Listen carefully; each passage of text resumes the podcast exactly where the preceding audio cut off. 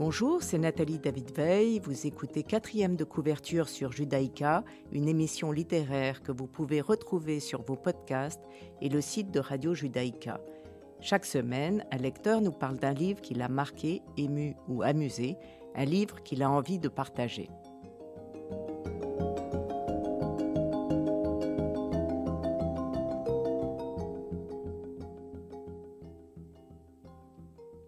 Aujourd'hui, j'ai le plaisir de recevoir Sébastien Janssen qui nous parle de la biographie de Canveller de Pierre Assouline. Bonjour Sébastien Janssen. Bonjour Nathalie. Merci de participer à cette émission. Bah, c'est un plaisir. Je vous présente. Vous êtes père de trois enfants et vous avez fondé la galerie Sorry We're Closed qui vient de déménager au 39 rue des Minimes à Bruxelles. Vous présentez des tableaux contemporains comme des bijoux d'artistes et vous êtes éditeur de livres d'artistes et coproducteur de musique contemporaine classique. C'est un mélange extraordinaire. Bah, disons que ma première passion, c'est l'art contemporain. C'est pour ça que ce livre dont on va parler aujourd'hui est important, parce que c'était le livre qui m'a donné ma vocation à l'époque. Vous l'avez lu quand? J'ai lu quand j'avais 24 ans. Et à une époque où même dans mes rêves les plus fous, je ne pouvais pas imaginer que je puisse devenir galeriste, marchand d'art, etc. Malgré que j'avais déjà une grande passion pour l'art, je collectionnais un peu. Et euh, donc voilà, ce livre va tout à coup plonger euh, dans l'univers d'un homme et d'une histoire d'un siècle, mais aussi dans, dans l'univers de, ce qu'est un marchand d'art, un galeriste. Euh, et j'y ai trouvé d'ailleurs beaucoup de similitudes avec mon métier de maintenant. Mais en effet, à l'époque, j'étais euh, absolument fasciné par l'histoire de Daniel-Henri Canveller. Euh, vous vouliez, comme Canveller, euh, vous étiez destiné à un autre métier. Euh, Canveller devait être banquier. Et Non, je crois que je ne me destinais pas à grand-chose. je me cherchais beaucoup. mais, mais, ce livre a été très déterminant. Oui, ce livre a été déterminant et il m'a donné vraiment... je l'ai dévoré à l'époque. J'ai je me suis dit, mais c'est ça que je veux faire. Si j'ose un jour, je le ferai. Euh, avoir le contact avec les artistes, euh, aller dans les ateliers, découvrir les, les, artistes, les montrer, faire promotion. Et finalement, des années après, parce que j'ai ouvert ma galerie, j'ai travaillé un peu dans le monde de l'art pendant dix ans avant d'ouvrir ma galerie, mais euh, j'ai ouvert ma galerie en 2008. Et, et donc, c'est exactement ce que je fais et je vis mon rêve, je vis ma, cette passion et je, et je, je, n'en suis pas déçu. Euh, quelle est votre prochaine ou l'exposition en ce moment? Alors en ce moment, j'ai une exposition d'un artiste euh, de Los Angeles qui s'appelle Roger Herman, qui est un peintre, mais qui est aussi un céramiste. Et je montre euh, la partie de, de, son travail qui sont les céramiques. Mais ce sont vraiment des céramiques de peintre. Donc voilà, il est allemand d'origine, mais il vit à Los Angeles depuis 40 ans. Il est un peu le père spirituel de toute une génération d'artistes. il est professeur à UCLA. Euh, donc voilà, c'est un peu une, légende aux États-Unis, à Los Angeles en particulier. Et je vous invite à voir les, céramiques à la galerie. Mais dans votre galerie, donc, il y a beaucoup de choses différentes, puisqu'il y a aussi des bijoux et les livres et la musique. Donc la musique, c'est pas dans votre galerie, c'est autre chose. La musique, c'est tout à fait autre chose. Et on va, je pense qu'on va écouter un, un, morceau de, de de votre production De ma dernière production. C'est Steve Reich. Steve Reich, exactement, euh, Electric euh, Counterpoint, qui fait partie d'un album qui s'appelle euh, Guitar Hero et qui, est, qui a été fait pour célébrer les 85 ans de Steve Reich, qui, qui aura lieu le 3, le 3 octobre. J'avais déjà fait un concert pour les 80 ans de Steve Reich dans ma galerie précédente.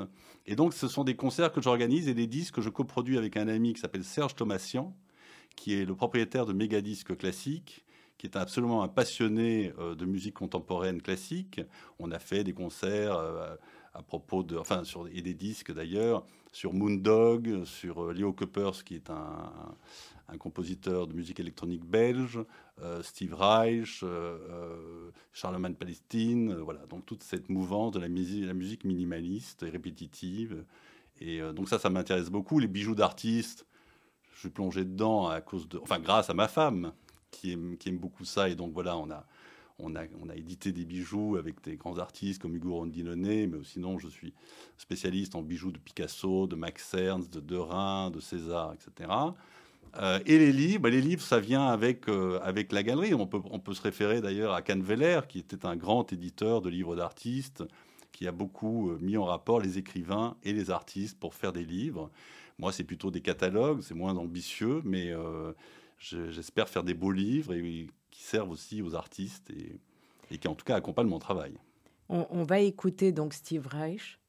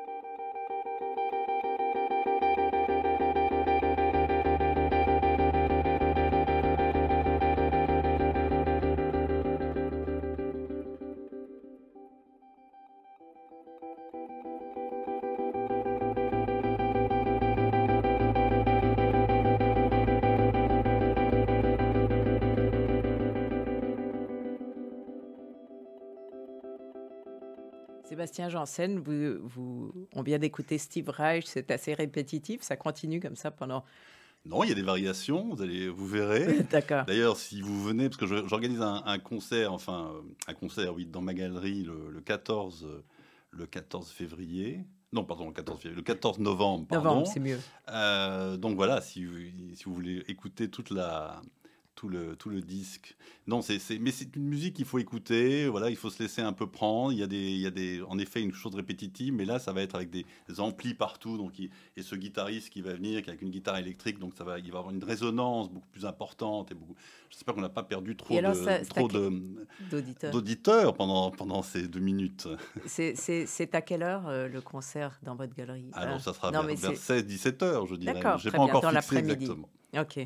Donc, euh, euh, Sébastien Janssen, vous nous parlez de Pierre Assouline, l'homme de l'art de Cadveller. Et du coup, est-ce que vous avez lu toutes les biographies des, des, des marchands? Parce qu'il y en a... je, je, ne lis que des biographies. Ah, vous... ah d'accord. Je ne lis que des biographies. C'est un... J'arrive plus à lire un roman. Euh, euh, je ne lis que des biographies qui, me, qui m'intéressent sur le monde de l'art, sur autre chose, mais j'aime, j'aime beaucoup les biographies, en effet. Donc vous avez lu celle sur Durand-Ruel J'ai lu Durand-Ruel, j'ai lu Volard, j'ai lu voilà, toutes les. J'ai lu, Castelli, j'ai lu. Voilà, et après tout ça, Canveller reste celui que vous préférez comme marchand Peut-être par, par, par, le souvenir de mes 24 ans et de cette découverte. Et, euh, mais je pense que c'est d'abord c'est un très beau livre. Je pense qu'il est assez bien écrit. Il est assez agréable à lire, long naturellement. Il y a plus de 700 pages, mais euh, c'est aussi ce qui est intéressant dans ce dans ce livre, c'est aussi la traversée du XXe siècle d'un homme, euh, la découverte du, cubisme, de l'art moderne en général, et surtout pourquoi est-ce que Canveller est connu et reste euh, un des marchands les plus importants du siècle, car il était le marchand exclusif de Picasso de la fin de la guerre jusqu'à la mort de Picasso en 73. Et donc, il restera toujours lié au nom de Picasso, qui est quand même le nom. Euh, enfin, il était aussi euh, le marchand de Braque, Gris, de Rhin. Euh, oui, oui, il était, il était le marchand de beaucoup d'artistes. Et, surtout le promoteur de ces cubistes qui étaient considérés comme mal considéré à l'époque. enfin, c'était le seul à les défendre, à comprendre. Exactement. il faut voir que au début du siècle, on il y a encore quelques impressionnistes qui sont vivants. C'est l'impressionnisme qui, qui, tient le, devant de la scène, le haut du pavé, que ce soit en Europe, aux États-Unis. Donc il reste Monet, il reste Renoir, il reste beaucoup d'impressionnistes vivants. Et euh, l'art contemporain, quand Canveller arrive, il ne veut pas s'intéresser au, à l'impressionnisme. Il veut s'intéresser à l'art de son époque, de sa génération. Et donc, il élimine directement tout ce qui est, euh, tout ce qui est impressionniste. il, commence à visiter les ateliers et il commence à rencontrer tous ces artistes et à se. Il a trouvé vraiment dans le cubisme sa, sa, sa, sa manière de s'exprimer. Et euh, il a d'ailleurs défendu le cubisme pendant 70 euh, ans, bec et ongle, contre tout autre mouvement. il était un peu sectaire, Canveller.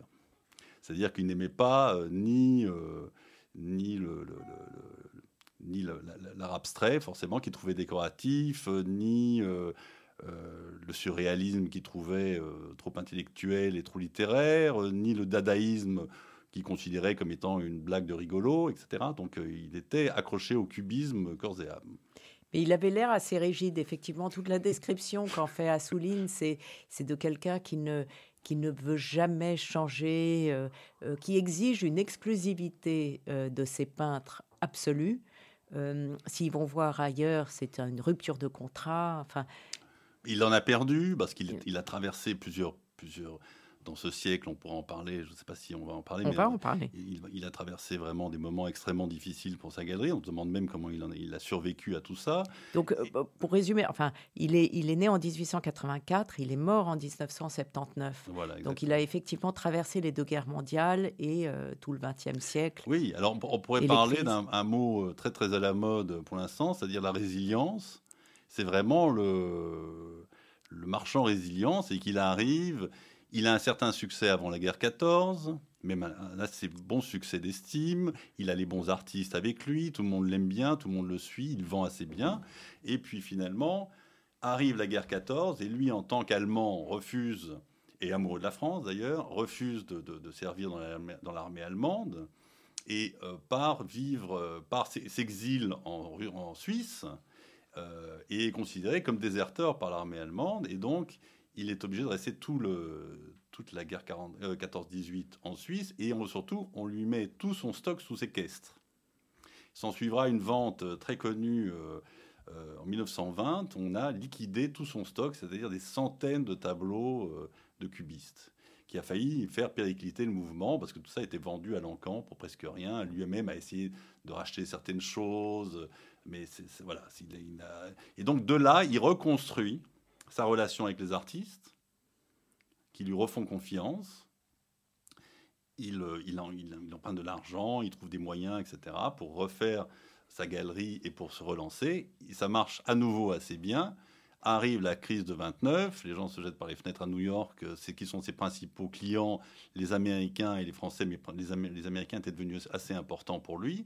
Et donc, du coup, il repère énormément. Il est obligé de revendre son stock pour, euh, pour vivre et pour survivre. Donc, il traverse cette crise. En 35, ça commence à aller mieux. Arrive 39. là, c'est plus en tant qu'Allemand, c'est en tant que Juif que le problème euh, se pose pour lui. Et donc, du coup, ayant appris de la Première euh, Guerre mondiale, il vend sa galerie à sa belle-fille, Louise Léris, qui est la femme de Michel Léris, et il part vivre en zone libre. Une guerre pas trop, pas trop pénible pour lui. Euh, il en parle, il écrit, il reçoit des intellectuels. Il, fait plutôt. Euh, voilà, il a passé une guerre pas, pas, pas, trop, pas trop pénible. Mais il a été obligé de, donc de se séparer de cette galerie. Et en 45, il revient euh, à Paris. Et puis en 45, sa femme meurt. Sa femme meurt. Donc donc, double épreuve, double euh, épreuve. double épreuve. mais il revient et il recommence à zéro parce que tous les artistes sont partis euh, euh, et ont quitté sa galerie parce qu'elle était à un moment aussi sous, sous séquestre, même s'ils ont sauvé le stock plus ou moins. Et donc de là arrive le, le, moment où il reprend Picasso et Picasso, il devient le marchand exclusif de Picasso jusqu'à la mort de Picasso. Et lui vit jusqu'à 95 ans, donc il a cette chance incroyable et il devient à la fin de sa vie euh, euh, quelqu'un euh, qui est l'autorité sur, sur le cubisme. Oui, l'autorité sur le cubisme. Il écrit beaucoup de livres d'ailleurs, principalement sur, sur Juan Gris, qui est un peu son peintre favori préféré, même si naturellement c'est Picasso, mais Picasso est un peu un trop gros morceau pour lui. Donc, et puis il a des rapports très compliqué, évidemment, avec Picasso. Oui, tout le monde avait des rapports compliqués avec Picasso, mais enfin, il a, il a quand même réussi à avaler toutes les couleuvres et à rester le, la personne dont Picasso. Euh, euh, enfin, pour il fallait passer par Canveller quasiment pour tout euh, en ce qui concerne Picasso. Il y a des scènes assez drôles où il y a Louis Carré, qui est un autre galeriste français, qui aussi a accès au stock, enfin, accès à l'atelier de Picasso, je veux dire. Et donc, il les fait toujours attendre l'un à côté de l'autre dans l'antichambre pendant une heure avant de les recevoir. ils se regardent tous les deux en disant mais qui va pouvoir choisir le premier? Et puis Picasso arrive, il en choisit un des deux. Et on ne sait pas ce qui se passe à l'intérieur, s'ils arrivent à avoir des tableaux et acheter ce qu'ils veulent. Mais en tout cas, quand ils sortent, ils se sont toujours souriants et contents. Ils font semblant d'être souriants et contents comme s'ils avaient eu ce qu'ils voulaient. Et donc c'est une espèce de concurrence comme ça et une espèce de cruauté de la part de Picasso qui est assez, assez amusante. On va écouter, euh, avant de reprendre cette conversation sur Canveller, euh, votre deuxième choix musical, car Clara Luciani, Le Reste, euh, c'est quoi?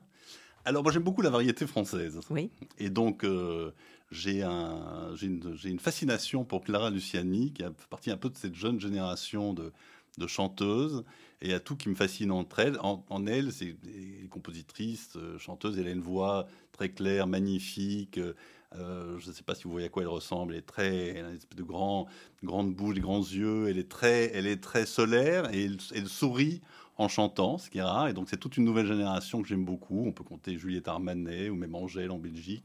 Et donc voilà, je trouve que c'est, ça change de, ça change de Steve Reich. Oui. Alors le reste de Clara Luciani.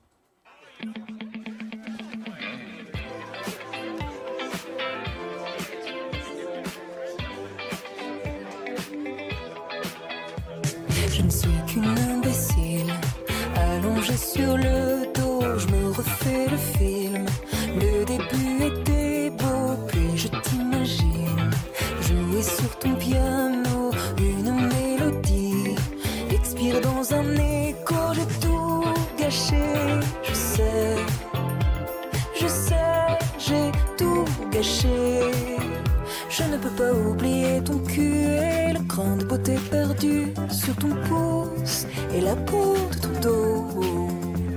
Le reste, je te le laisse, mais je retiens en laisse les souvenirs émus de ton corps nu. Le reste, je te le laisse. Le reste, je te le laisse. Le reste, je te le laisse.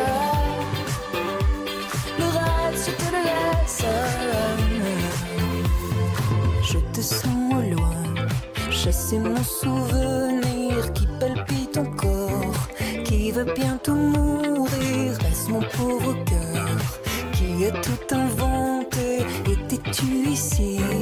M'as-tu au moins aimé? J'ai tout gâché, je sais, je sais, j'ai tout gâché.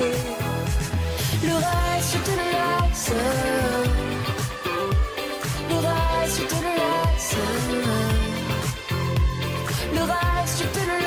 le laisse.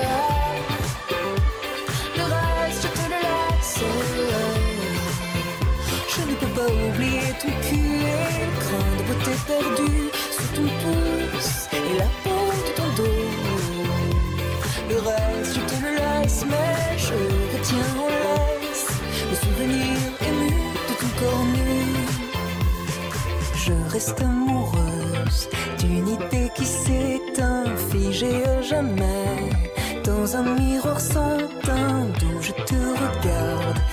sortir à merveille et ton bonheur me le rend moins cruel. Reste, je te le laisse. Le reste, je te le laisse. Le reste, je te le laisse.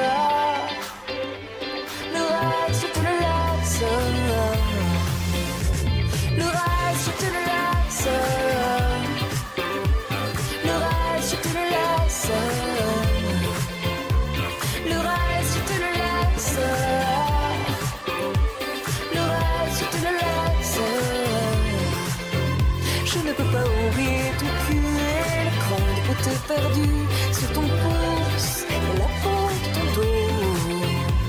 Le reste, je te le laisse, mais je retiens en laisse le souvenir ému de ton corps nu. Le reste, je te le laisse. Le reste, je te le laisse.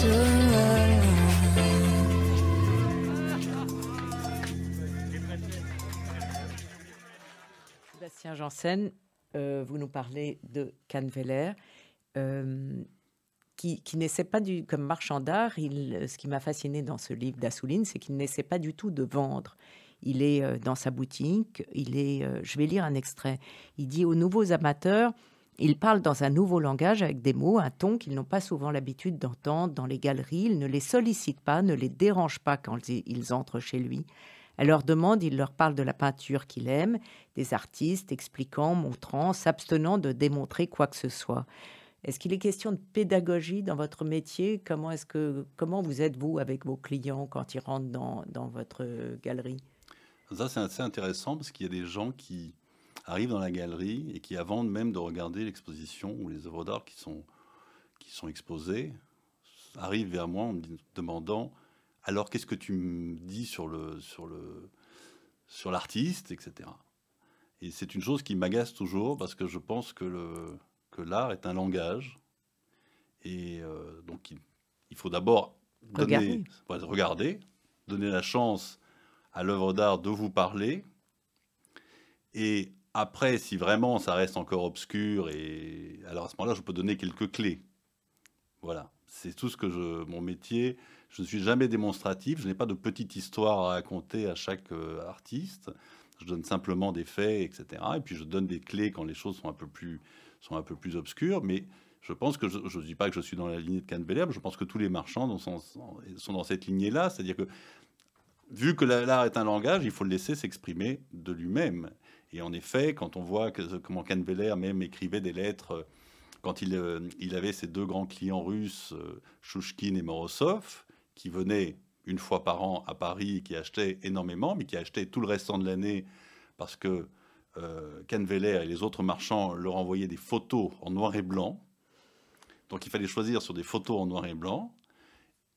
Et le- les photos étaient accompagnées de la taille, etc., mais jamais de, euh, d'explications pour expliquer, ou, enfin pour donner un peu de, de renseignements sur l'importance du tableau, etc.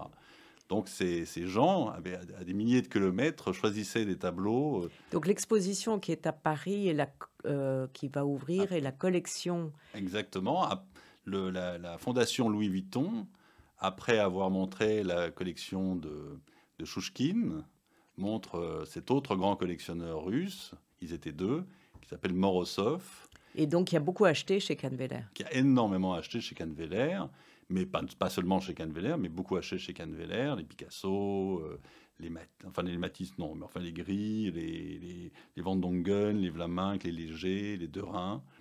Et euh, donc voilà, c'est assez intéressant parce que euh, on peut les voir en Russie au musée Pouchkine et au musée de l'Ermitage, mais ils sont mélangés. Et là, on voit vraiment qui a acheté quoi, comment, comment se sont passées les commandes. Et Morozov, ce qui est assez intéressant dans Morozov, c'est qu'il euh, il avait déjà l'idée de faire un musée.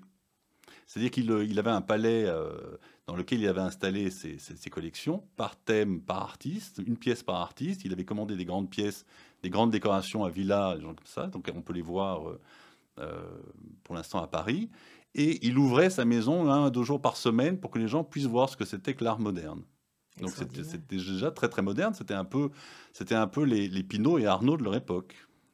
Et on voit dans ce livre la journée de, de ce marchand Canveller qui va faire la visite des ateliers, répond à son courrier, a une vie, euh, rentre déjeuner chez lui. D'ailleurs, il a une vie très très réglée. Euh, Je Euh, pense que les gens à l'époque faisaient ce genre de choses. oui. mais, les, mais non, non, c'est finalement, à peu de choses près, c'est exactement la vie de tous les, de tous les galeries. C'est-à-dire le, le, le matin, on fait un peu d'administratif. euh, euh, si on a des artistes dans la, dans la, à proximité, on va leur rendre visite, on va les, les voir non seulement pour voir ce qu'ils qu'ils font, mais pour les encourager, pour parler des projets. Il faut toujours. Les artistes ont besoin d'un- interlocuteur. que ce soit un autre artiste, etc. Ils ont besoin de plusieurs interlocuteurs pour, les, pour leur donner, euh, Les encourager. les encourager, leur dire on, peut aller, on- tu peux faire ça, ça, ça pose un problème. Voilà, c'est le rôle d'un Et vous aimez bien ça Ah, J'adore ça. Oui. J'adore ça. J'adore le contact avec les artistes. C'est- la raison pour laquelle j'ai fait. euh, j'ai fait, j'ai ouvert ma galerie. C'est pour accompagner les artistes. Une galerie, on croit toujours que c'est une chose commerciale. Le- La partie commerciale est une petite partie du travail. La partie euh, la, la plus importante, c'est prendre ces artistes euh, là où, là où ils sont au moment où on les, on les rencontre et les amener jusqu'à un certain point, les accompagner. C'est un accompagnement. Donc il faut aller voir Sorry We're Closed, qui est 39 rue des Minimes Au. Sablon. au Sablon. Exactement. Mais oui. Sébastien Janssen, merci d'être venu. Merci Nathalie. Cette émission de quatrième de couverture sera rediffusée dimanche à 14h. Vous pouvez la réécouter en podcast et sur le site de Radio Judaïka. Je vous retrouve mardi prochain à 11h.